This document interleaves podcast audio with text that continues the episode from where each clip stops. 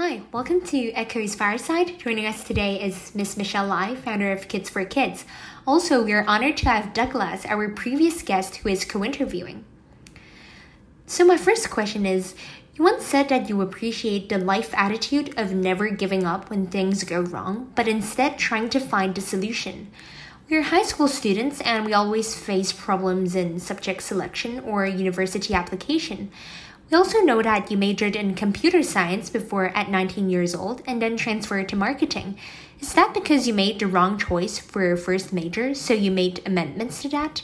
What is a difficult decision at that age?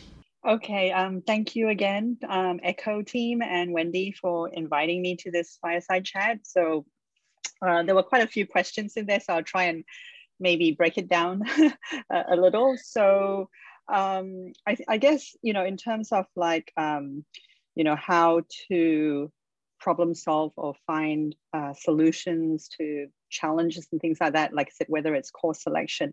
You know i think a lot of times when we are faced with a problem or a challenge we usually then go into a panic mode and um, for those of you to know a little bit of psychology, then you sort of like you just go into your fright mode and then you just shut down a little bit, right? So happens when you go into exams as well. Um, so I would suggest when you have something daunting, then to break down the problem into smaller chunks. Because if you can break that down into a smaller piece, then you can actually chip away at it and you can feel that you're making some progress. But if something is very big, then you're trying to tackle it, you know, um, whether it's even like, oh, what to do with my life, what course, then you might just um, get stuck and, you know, not move forward. So the best thing is to uh, break it down. Um, and then when you, um, in my case, like you said, you know, I did computer science and then I changed, you know, actually, um, I'm not quite sure it is true what you just said. Not quite sure where you got um, some of the information from. So just to clarify a little bit, so I grew up in Australia, um, and in at that time in Australia, we actually go into university when we are 16, turning 17, so quite young. So um, and in Australia, similar to a British system, you choose whether you want to study law, medicine, you know, engineering. There's no liberal studies at that time. So um, actually, at that time, I really wanted to do, um, I think initially medicine, but then I couldn't because I didn't make the right course choices.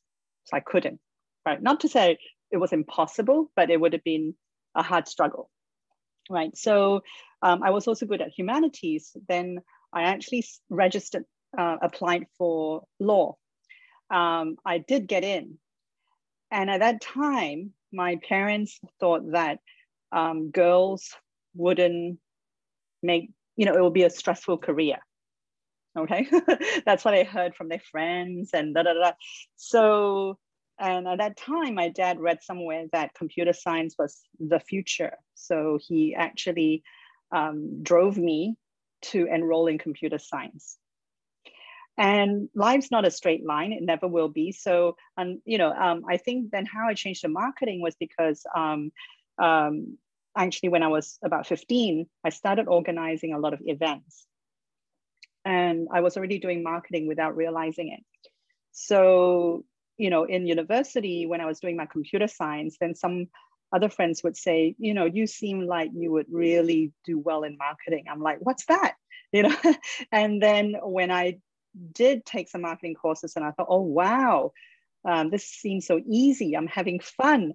Um, doesn't even seem difficult, you know, then that's when I did the switch. So, um, I, so I would say to you when you're choosing your subjects, you know, it was quite a long answer, but um, it is important to give yourself options. So if you don't know what you want to do clearly, and then you know at that time, I like I said, you know uh, maybe I didn't want to do anything, and then when I did want to become a doctor or study medicine, I couldn't because I didn't have the right subject. So I would say, you know, do all your required subjects, um, you know, um, to keep your options open. So really, is to keep your options open. Don't close any doors, right? Who knows? And because life is not a straight line and you don't know if it would change. Like I said, it went from this to that and all that. So you need to give yourself options. Um, oops, sorry, I just need to turn that off. Yeah, so you just need to give yourself options. And, um, you know, think back, like now you guys are all familiar with, you know, using Google and Facebook and all that, even Google or, or Apple phone. Why is it called Apple 6, Apple 7, Apple X? Do you know? Not really. Because it was like the sixth generation or something.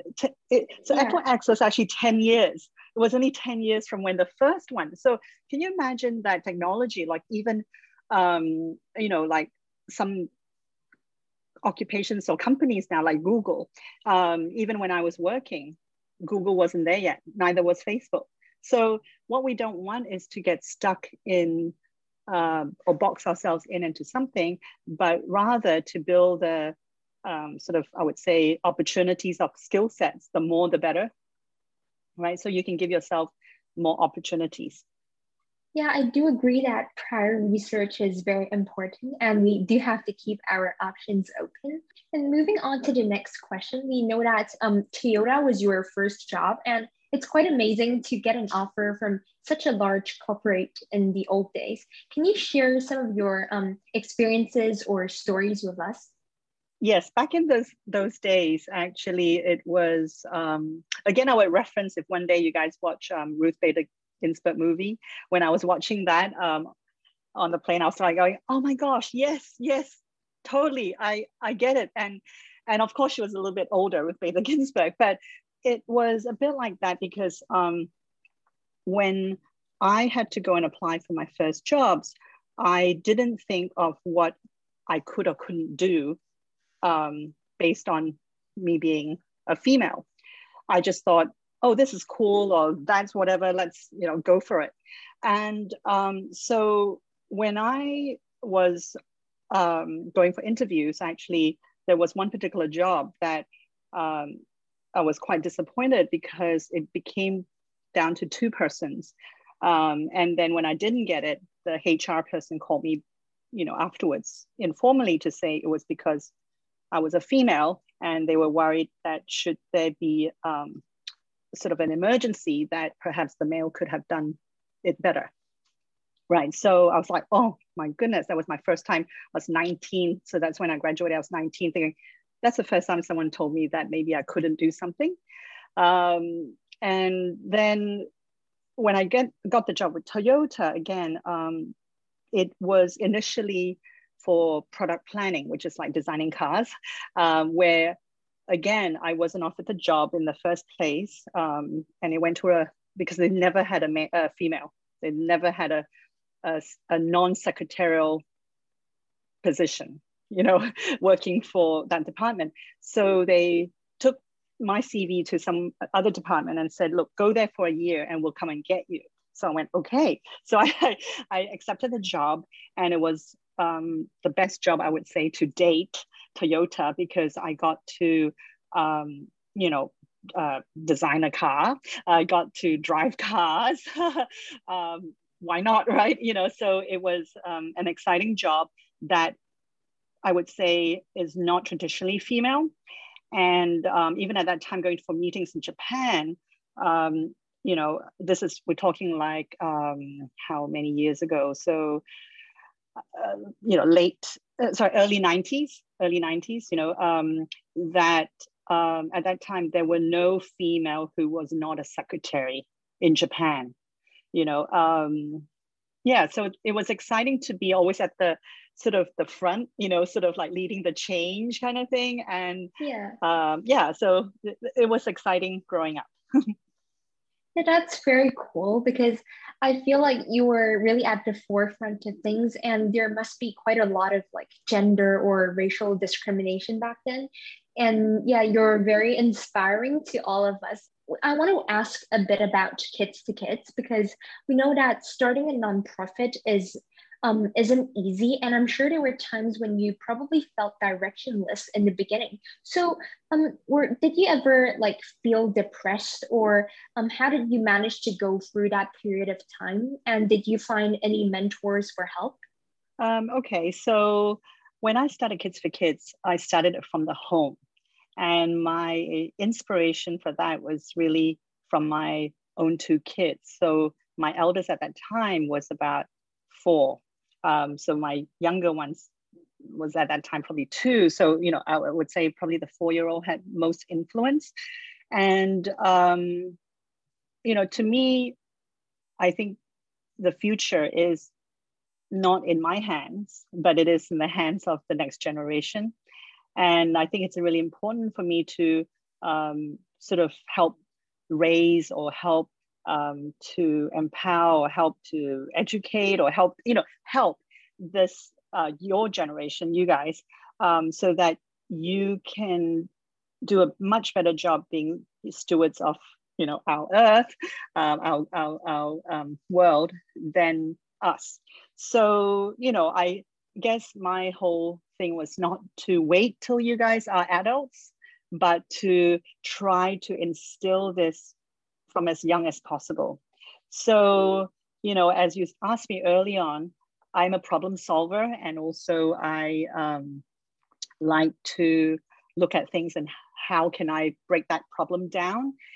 And being a marketer kind of person, um, I would you know use my own child as a test case okay so i did that um, and what I found was again that um, learning comes from real life experience, and it's no, you know, and and it's you you can't talk about it. You can't, you know, of course you can read it, but really it is learning or doing through experience that then you know you will um, sort of understand better, right? So you know the Confucius saying, right? I hear, I forget i you know uh, you don't remember that and i do to understand. So i really really um, feel that that was my inspiration for my, my child. And then so when that became successful or you could say that oh that that i could do that and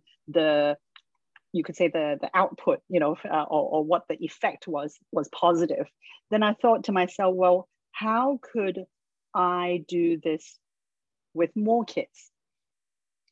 And also, as I was, you know, uh, saying, um, um, you know, sort of teaching my own child through doing, and then, you know, we sort of um, try to do it with more kids. Then people around, actually, parents were saying, "Oh, can I, you know, get my child involved too? Can I this and that?" And I think there is a real uh, want by parents for kids to actually um, learn how to do. Again, it is quite difficult to um, practice and keep doing that because why I say that is when you ask me about challenges, um, I mean, I think a lot of times parents, when your kids are young, they're more sort of forgiving, like, oh yeah, you know, play or you know, learn through play. And then when it gets to school, it's like, okay, you guys got to go cram your exams and study this and all that. But what Kids to Kids is about is actually still keeping that um, learning by doing. Um, and of course, you know, can we become a school project. You know, we've looked at this before. Um, we've had schools also look at that. How could they do it?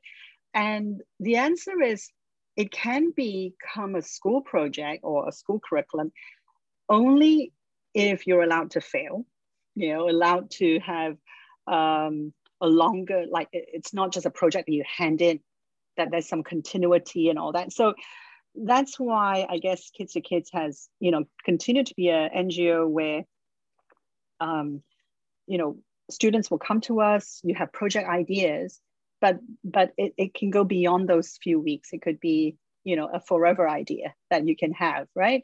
Um, so that's the beauty of that, I would say. Yeah, thank you. I feel like actually making mistakes is also part of our learning progress, and we can't just like um, succeed every time, but it's like the several rounds of trial and error that pushes us to um, probably do better at the next time. So now I'll um, pass the time back to Douglas. Hi, Ms. Lai. Great to be here, and thank you once again, uh, Wendy, for having me on here by uh, at Fireside. But um, in your position as um, as like an executive in an you know NGO and having you know experience in other industries, like you know hiring people is a technique. Do you have any secret recipes in identifying talent? Uh, you know, do you value capability or personality, or you know, or both? Which one more? Because a leader is very important, right? And having a good team is crucial to success.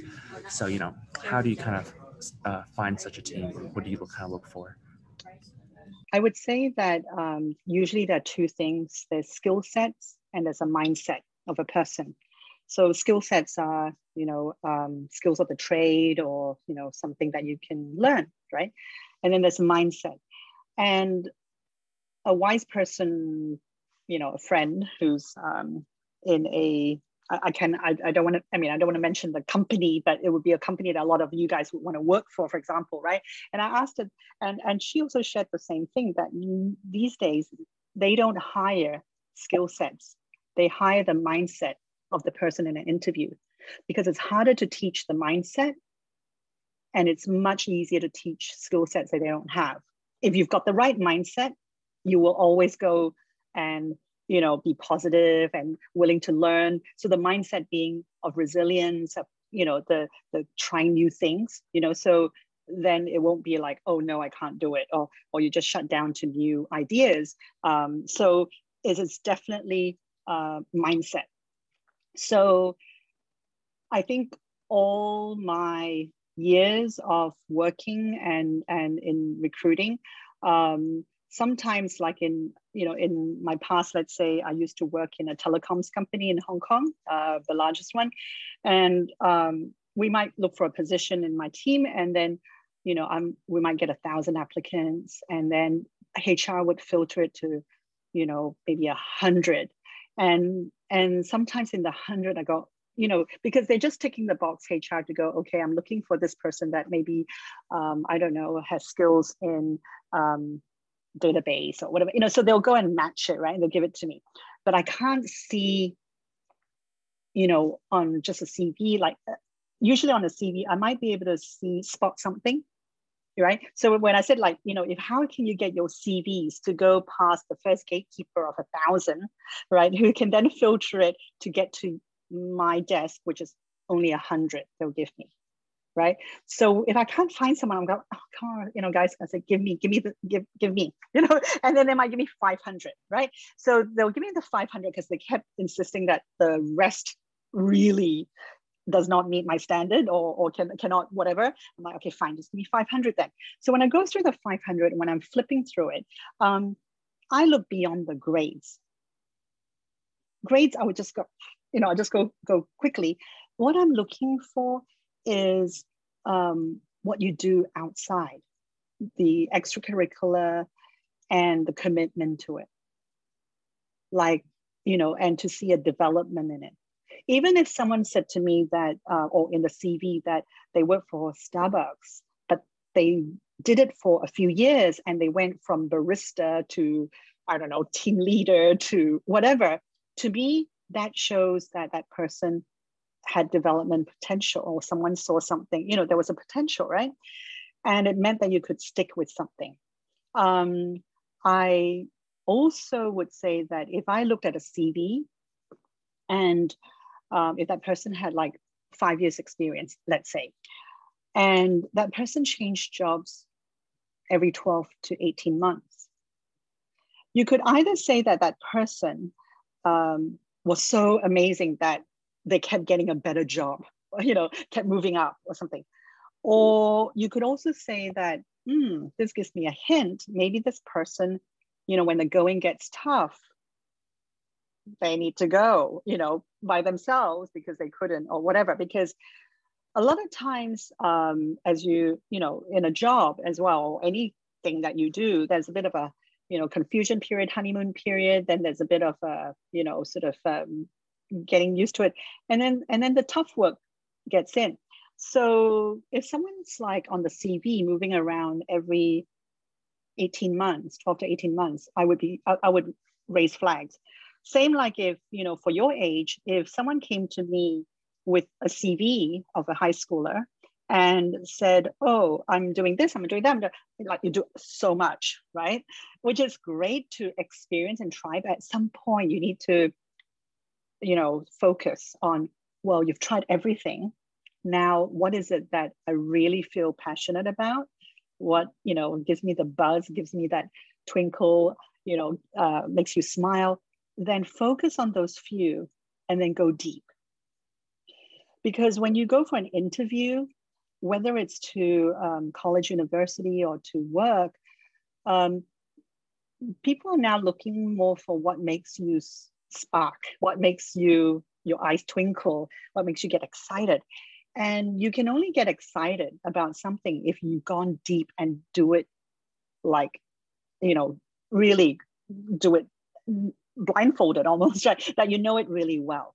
But if you've done lots and lots of things there is no way, because you don't have the time in your 24 hours, to actually go deep. And when I got my jobs, um, the first jobs, they didn't ask me, my employers, about my grades or what I did. They asked me about, I was saying when I was 15, I started organizing events. They asked me about that. Then they asked me also what challenges I faced, how I overcame it, and all these kind of things, all these kind of questions that you're also asking me. They ask the same questions. So fast forward, you know, now with even though there's technology, I'm much older and all that, I'm seeing that is still the same. If you break it all down, people still want to know um, what excites you. And they also want to know that you can do the job or you can do the studies or whatever because you know it deep right so um, i would say you know sure look around try everything.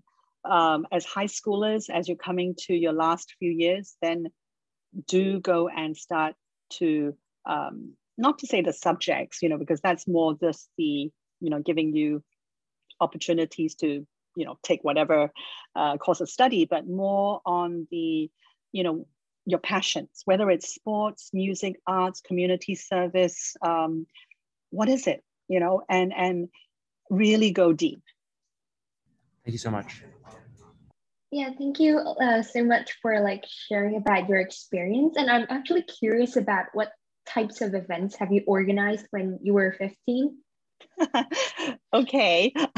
so, um, as I said, you know, um, I'm a problem solver. If I see something, and that's just um, my character, you know.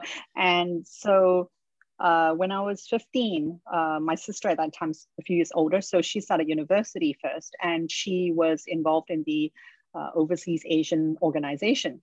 And they then she was organizing a social event at the university. So then they had to hire all the equipment and you know the DJ, the lights, whatever you know, just pull it into the into the hall in the uh, university. And I was looking at it, I thought, I'm sure there's a better way to do this.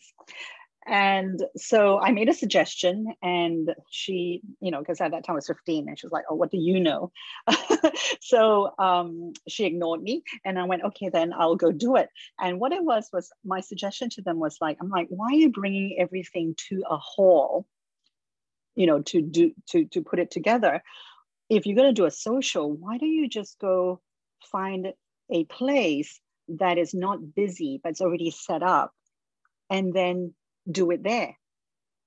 Because why? So sometimes we're fixated by our own sort of box. We put ourselves in the box. I mean, it's like, why, why is it that you must organize an event at the university? There was no rule, but that was just something that past people did it, right? So I just looked at it a different way and I go, guys, this is silly. Why don't you just do it at somewhere else on a quiet night? So um, I then did it.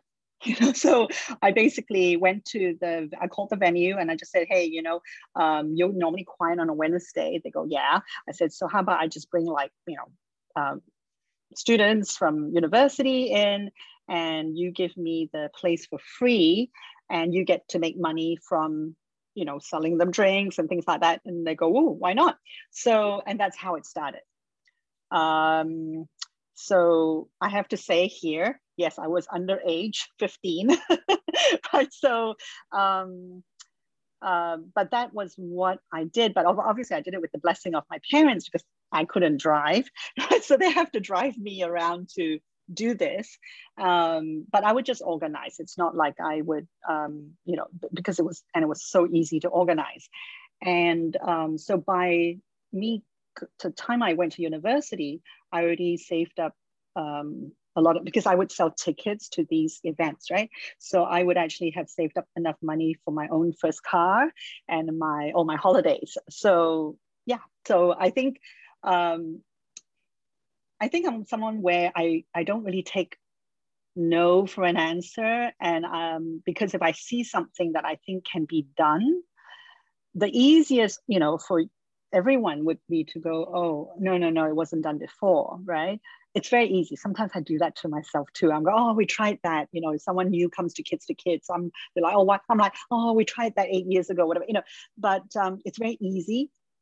But um, but I have to remind myself as well, and so do you guys, that always, um, you know, like I said, it's it's sometimes timing. You know, maybe it's a different timing. Maybe you know it couldn't be possible then or whatever. Who knows? But but just to look at everything, like use history as a reference, right? Uh, but yeah. you can always put, you know, make your own future and chart, you know, push it forward, right? Yeah, I do think it's very important to be like Michele, who is very um, creative and innovative, so that we can actually make breakthroughs when we uh, use history as reference. So I, I think that this is very enlightening. Yes. So kind of going back to talking about sort of talent and you know uh, personality traits that are um, favorable. Just kind of want to ask on sort of whether you think there are certain personalities that would kind of suit corporate work better while you know are there some others that would suit you know more startup angel type of work more? Like is there or do you think there are certain personalities that are just you know good for all types of work? Okay uh, that's a good question um, douglas. Um, so usually when you guys um, i think in high school maybe i'm, I'm not sure about your high school but um, you might be asked to do some personal personality career fit assessment kind of um, um, I, I don't know if you you do that at um, St. Paul's Co-ed, uh, but some companies also make you during the interview process do these kind of um, assessments. And you are very right that not all personality types can do all jobs.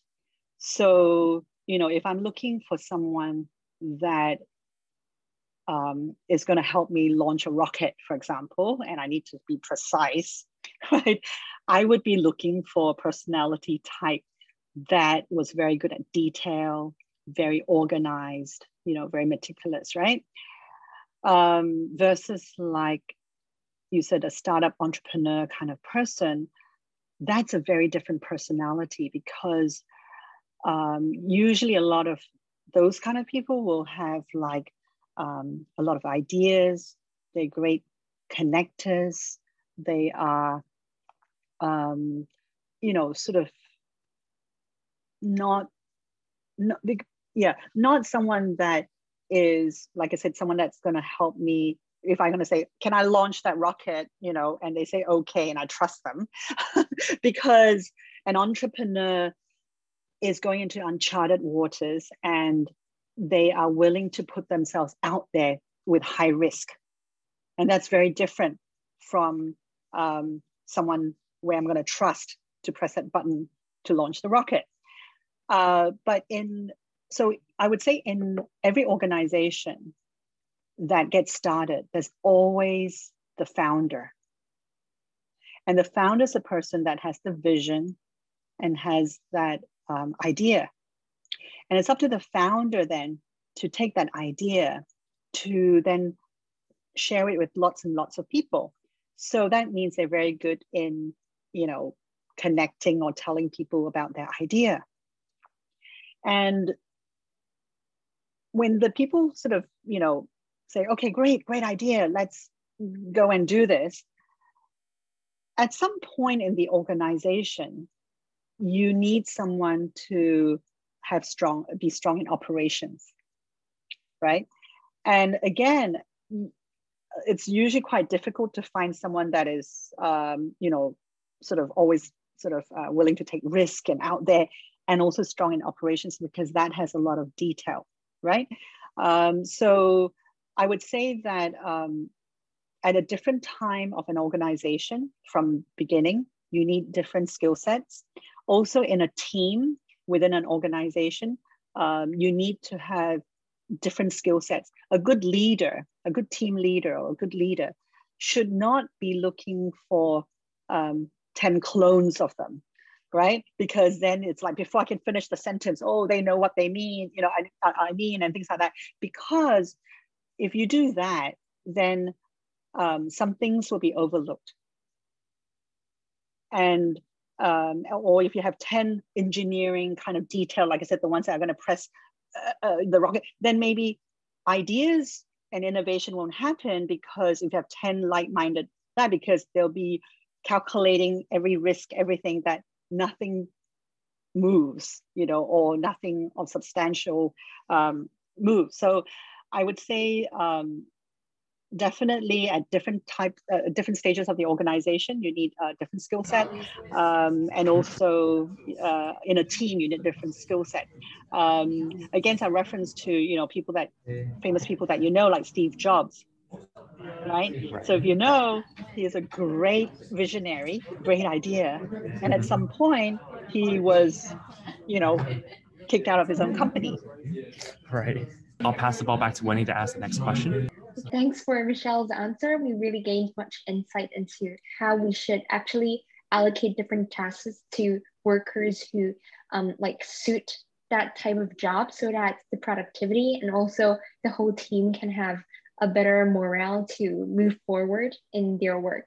So moving on to my question, um, I would like to ask, like, um, I know that you worked with some underprivileged kids and even made a documentary of them, and some of them actually um, have low self-esteem or maybe unhappy about their situation. So I would like to ask, how did their lives change through your program? And do you mind sharing with us some um, fond memories or stories of these children? Thank you. Okay, so one of the things I would say um, when you asked me earlier about mindset, skill set, and all that, like, um, so imagine that when everyone's born, you know, you're all pretty much the same, except that you're just born into a different um, social class, right? So when you're born into a different social class, you get given um, less opportunities.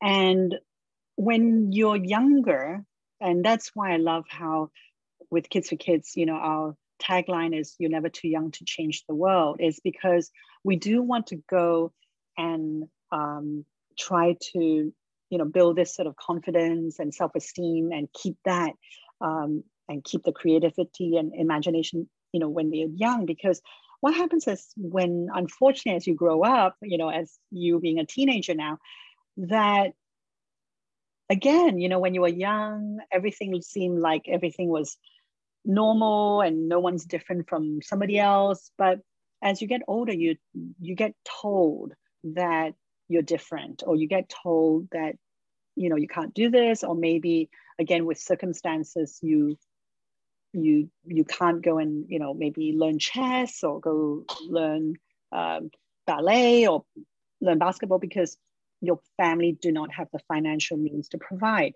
But those things are skill sets as i said again you know you you know uh, learning sports or, or or getting good education. But the mindset part is where you want the person to feel that they can do it. Give them the confidence that there is no wrong and just to try, you know, keep trying. Um, so I would say that the most, you know, if I can just use a more recent reference, would be uh, of someone of your age group. Um, so we work with like I said, students from, you know, kids from really young, you know, from writing, story writing competition, an annual one, where kids actually who thought they couldn't write or draw. Um, one of the most memorable was when this mom at the annual celebration said, "Oh, I don't know why I'm coming here. My my son, you know, and, and he's from a low resource primary school. My son um, is not usually good at academics and isn't good at anything." You know, and the son's only in primary school, right? and and um, the celebration with event was at Asia Society, and then it was like, wow, you know, um, such a posh place. They said, you know, coming to a place like that they've never been and he, the son won a story writing and illustration. And the mom afterwards said, Oh my goodness, I didn't realize that my son could draw. You know, all right. And I think it's a lot of times parents, well, either they, you know, in a low resource, they um, outsource, not to say outsource, but they pretty much think, okay, the school's got it, so they're not involved. Maybe they're busy because they're working. But that was a special moment because the mom you could see in the eyes a, a, a, a realization that, wow, my son can do something. And that special sort of um, moment then for the son to see that my mom is so proud of me. To me, that is priceless because um, that feeling, you know, hopefully will give the son a boost of confidence. It would make the mom feel again that maybe my son is good at something else and not math or something you know maybe he's not good at math but he's good at drawing and and, and um, illustration uh, sorry illustration and writing. So that that was a very special um, moment for me i would say and and just it's this is really beautiful. Um, and so that's one one example. The other like i said is that we work with secondary age students. So uh, we have a student that just finished her high school. And I've known her since um, for four or five years now.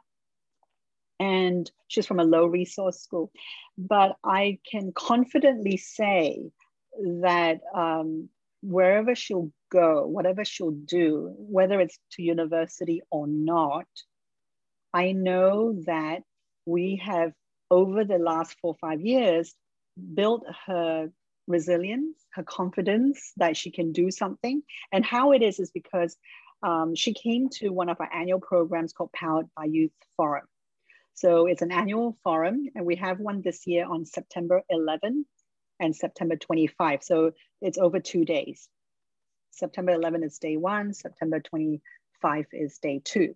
So she came and she said she was inspired by the speakers because we have um, speakers and also um, area expertise of whether it's environment, talking about uh, tackling um, social justice to, um, you know, uh, maybe someone who's a filmmaker, but how can they use that for good? You know, so she found that she was inspired by the speakers that day and also the people around her, you know, young people like her, but not necessarily from her school. And so she decided to then do a project in her school. And it was a rooftop farming project. So she could manage it because it's within her school. It's not like, you know, and she did that. And, you know, she had a few failures, like they grew some some vegetables, but the, you know, there was a big sort of um, typhoon and it all died and they had to do it again. You know, so you could say, you know, it's small thing, but it was to them, you know, um, they've never done that before. And that gave her the confidence after that project to then go, oh, I think I, I really like environment and sustainability, and I'm going to go again to Powered by Youth Forum and I'm going to um, pitch another project. So right now she's doing a composting project because her passion cool. is in environment. And she actually shared that she's got the confidence to do a bigger project now because it's not in her school right? It's a community project because she gained the confidence from the small project that she did one time. So, you know, to the earliest, like, you know, do things small and then you the next time you can do a next step bigger, right? With her, like I said, you know, what I've seen is that confidence of willing to and the mindset of willing to just go sure i'll try it you know it's fine i'm not scared because i know you know i can bounce up from that so much that her teacher at the school said oh i wish we could have more students like that. But you can't teach this in a subject um, for a term or a year. Uh, it's something that really you need to nurture slowly this kind of um, character mindset right? And when you say you know um, with the low resource it's because a lot of times when they like i said when they're young no one told them they couldn't do something but as they get older they always repeatedly told that they can't. So it's, it's really someone telling you but it's not you tell you know so so over time you know you need to be your own best champion your own best coach right? Not your own critic. So so over time um, if everyone tells you you can't do something uh, or you're no good at the school and things like that and just you know then you start believing it right and um, and as especially when you start to get older, you start to see people around you, then you realize that, oh, I am different or we are different, right? But actually, um, again, to my earlier story about uh, when I organize the events, why put yourself in that box? You know, because it's other people telling you you can't do it, but you should then believe that you can. And like I said, be your own best champion, your own best coach to go, I can do it. I can do it. Right? Because when you have self doubt or you have other people, you know, then that confidence, uh, part the self confidence, that's that's really really quite important. And I think that um, you know doesn't matter where you're the you're um, privileged, underprivileged, you need to know yourself and believe in yourself yeah, I totally agree because I also think that a little bit of like motivation and courage is needed for us to try things out and then we can know what we're good at and in turn gain self-confidence. So I think it's really meaningful meaningful for Kids4Kids to like empower these kids by um, giving them opportunities to try out things they haven't tried before and yeah, it's really meaningful. So let me hand the time back to Douglas. Thank you. Yes, kind of going off the previous uh, question. So, you know, I think we're living in like an age where, you know, a lot of people are very concerned, you know, about themselves, right? Uh, concerned about personal livelihood, you know. And so, how, how would you encourage, you know, people to take part in giving back to the community, right? It's a, a selfless acts like this aren't aren't usually on the top of people's priorities. So, you know, how would you inspire people to um, give back, especially through your work? And uh, have you encountered any challenges in doing so? Yeah, so um, that's another good question, Douglas. So, in terms of encouraging people to give back, um, I think you just really, again, need to start small. And, you know, a lot of times someone tries to organize something huge and because when it's something huge involves a lot of people and lots a lot of you know coordination it might not take off. So sometimes the most beautiful things happens when it's you start small and you know small actions could mean something huge to someone um, and it's and also you don't have to always uh, think about whether it has to be something new, because at the end of the day, so long as you take action, a positive action, you're already making change, right? So it doesn't matter whether it's new, someone's done it before, you know, um, you just need to take that step and do something. So, you know, as an example, smiling, you know, um so that's free right? And so you even if you said okay today i'm just going to smile at 10 random people right?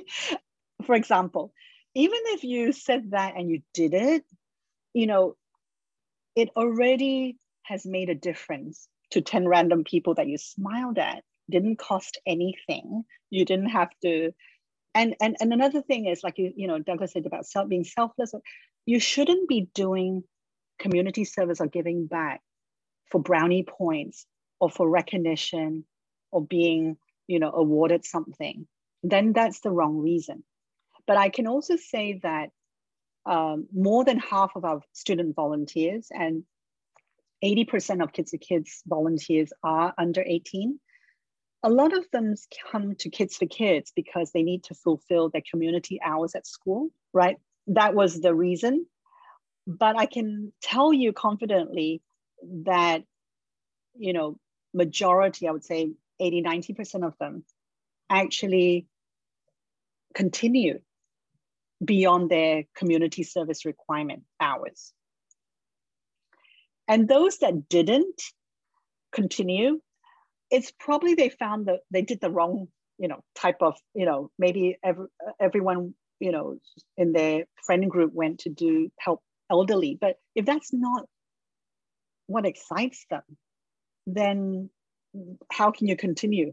Because it'll be a chore. Or if they don't like composting you're making them go do composting right? So so i would say that the minority percentage that don't continue is because they haven't found that thing or the other issue would be that maybe um, it's not seen to be a priority in their family. And perhaps, you know, um, at that time, the pressure is go study and don't go do this volunteering hour, for example, right? So I think um, majority, as I said, you know, once you do some good, you, you actually feel good because you're doing, um, yeah, you, you know, like I said, with a smile, you, you're making someone smile. So, you know, out of 10 strangers, maybe five might look at you awkwardly and going, why are you smiling at me? right? But if you even out of the 10 made one smile back, right? You would feel good. And who knows what that person's day was up until you smiled at them. So even if the tenant didn't smile back, right? Five of them might have got, you know, thought about it. You know, so so what I'm saying is that you never know with small actions what difference you could be making. And also make sure that when you're doing it, you don't have to you know, stand on the roof and shout, hey guys, I'm doing this, right? Because you need to do it for the right reasons. Okay. And you need to do what you enjoy. If not, you're not, it's not sustainable. Okay. So I would say that in terms of how to, um, you know, tell people how to give back, do it simple, do it simple, um, start small. And in terms of challenges of, you know, um, encouraging people you know, and I think I mentioned to you, you know, if it's not a priority um, to some people, then, you know, it's really difficult to pull that person uh, up the hill. But a lot of times, why is it not important for that person?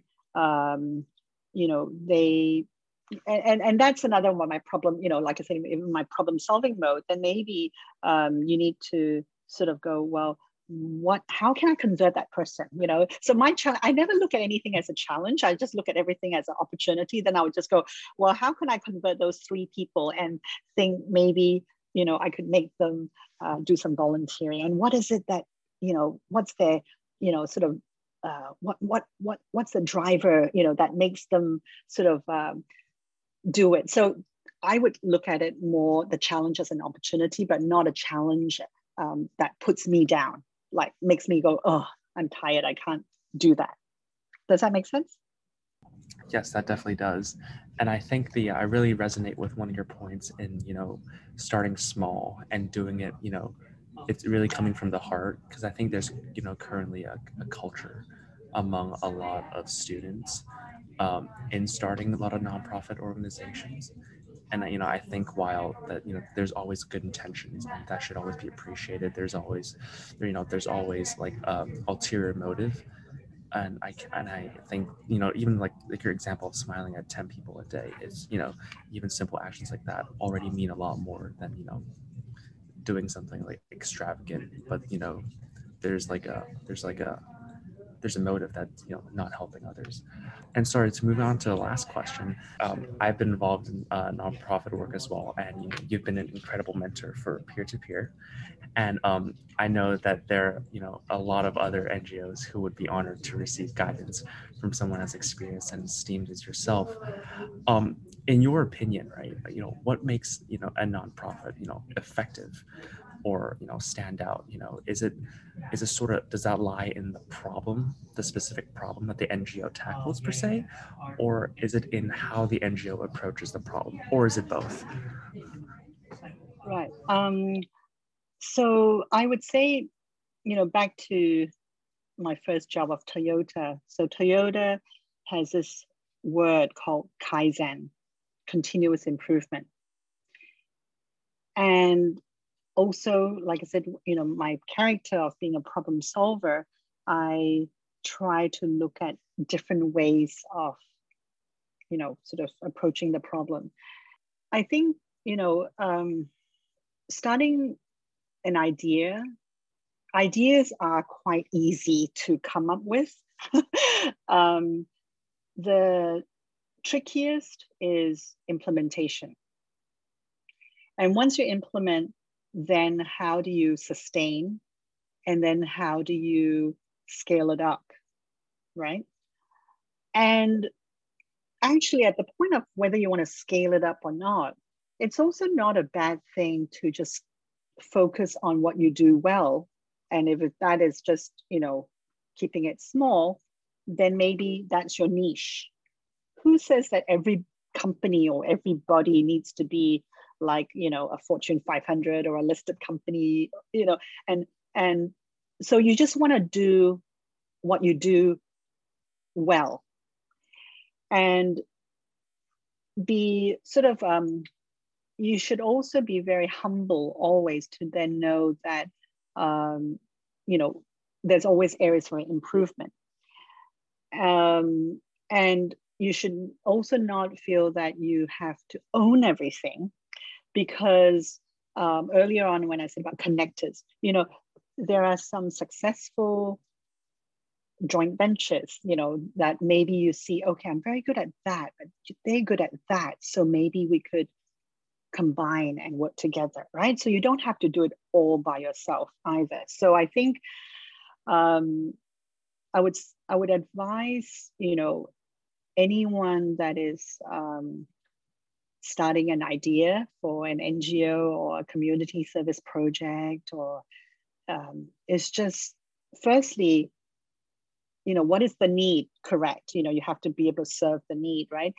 So you first have to do that, and when you ideate, but when you're going out to test it, you know, so back to my Toyota days because you have to test things. You know, um, you then modify and make sure that you know what you your idea actually fulfills that need or certain problem.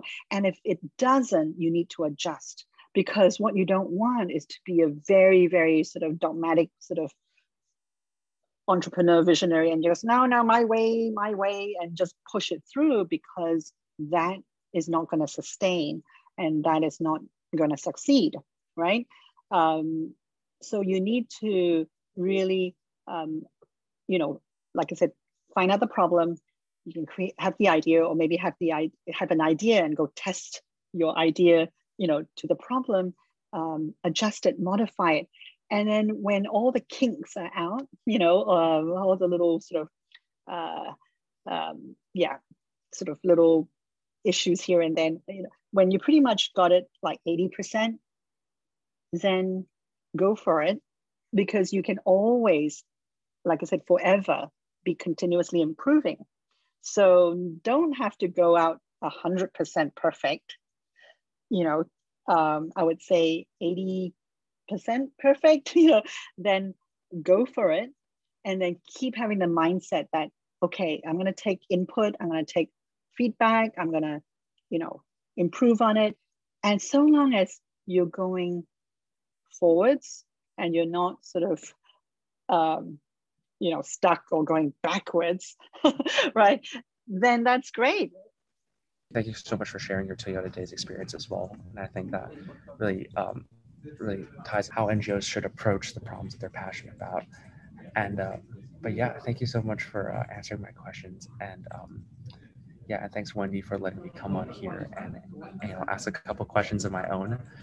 Uh, and i'll pass it back to wendy i guess yeah, thank you so much, um, Douglas, for raising these meaningful questions. And we really gained a lot of insight from um, Ms. Lai's answers too. Thank you so much for coming. It was really a pleasure, like knowing more about your story and yeah, how NGOs operate. Um, yeah, so it was really much inspiring. So thank you. Yeah, thank you, Wendy, for organizing this. And like I said, you know, um, the ideas, a lot of them start from our Powered by Youth Forum. So I would encourage yourself, you know, your classmates, um, do come. I mean, it's hard for me to explain it. You have to experience it. So um, do come. And um, yeah, look forward to seeing you. Yeah, thank you. We'll definitely check it out. Okay. Thank you. Okay, thank you. Goodbye. Goodbye.